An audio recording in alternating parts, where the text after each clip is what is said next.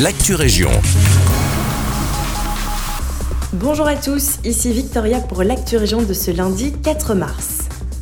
L'événement La langue française en fête revient cette année dans toute la fédération Wallonie-Bruxelles.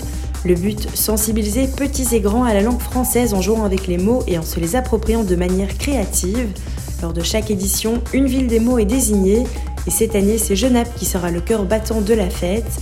Au programme rap, théâtre, spectacle, goûter littéraire, concours et bien plus encore.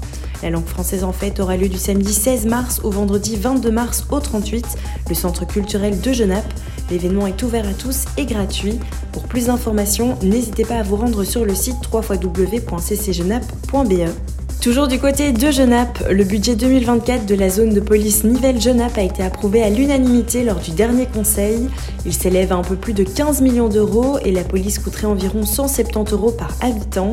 Selon le commissaire Pascal Neyman, la police ferait des efforts pour ne pas augmenter ses coûts. L'an dernier, la dotation des communes avait fait un bond de 29% et cette année, l'augmentation est de moins de 5%.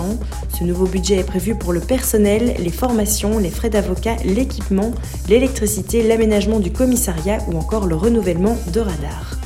Avant même la finale, la mini-entreprise Plantech a gagné deux prix lors du congrès des mini-entreprises.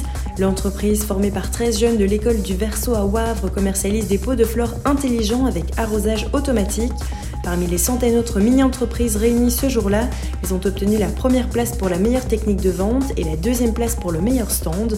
La grande finale, durant laquelle 20 finalistes s'affronteront, aura lieu le 15 mai prochain. Elle se déroulera au Palais des Congrès de Liège ou à l'Ola Mania de Louvain-la-Neuve. C'est la fin de cette Actu Région, merci de nous avoir écoutés.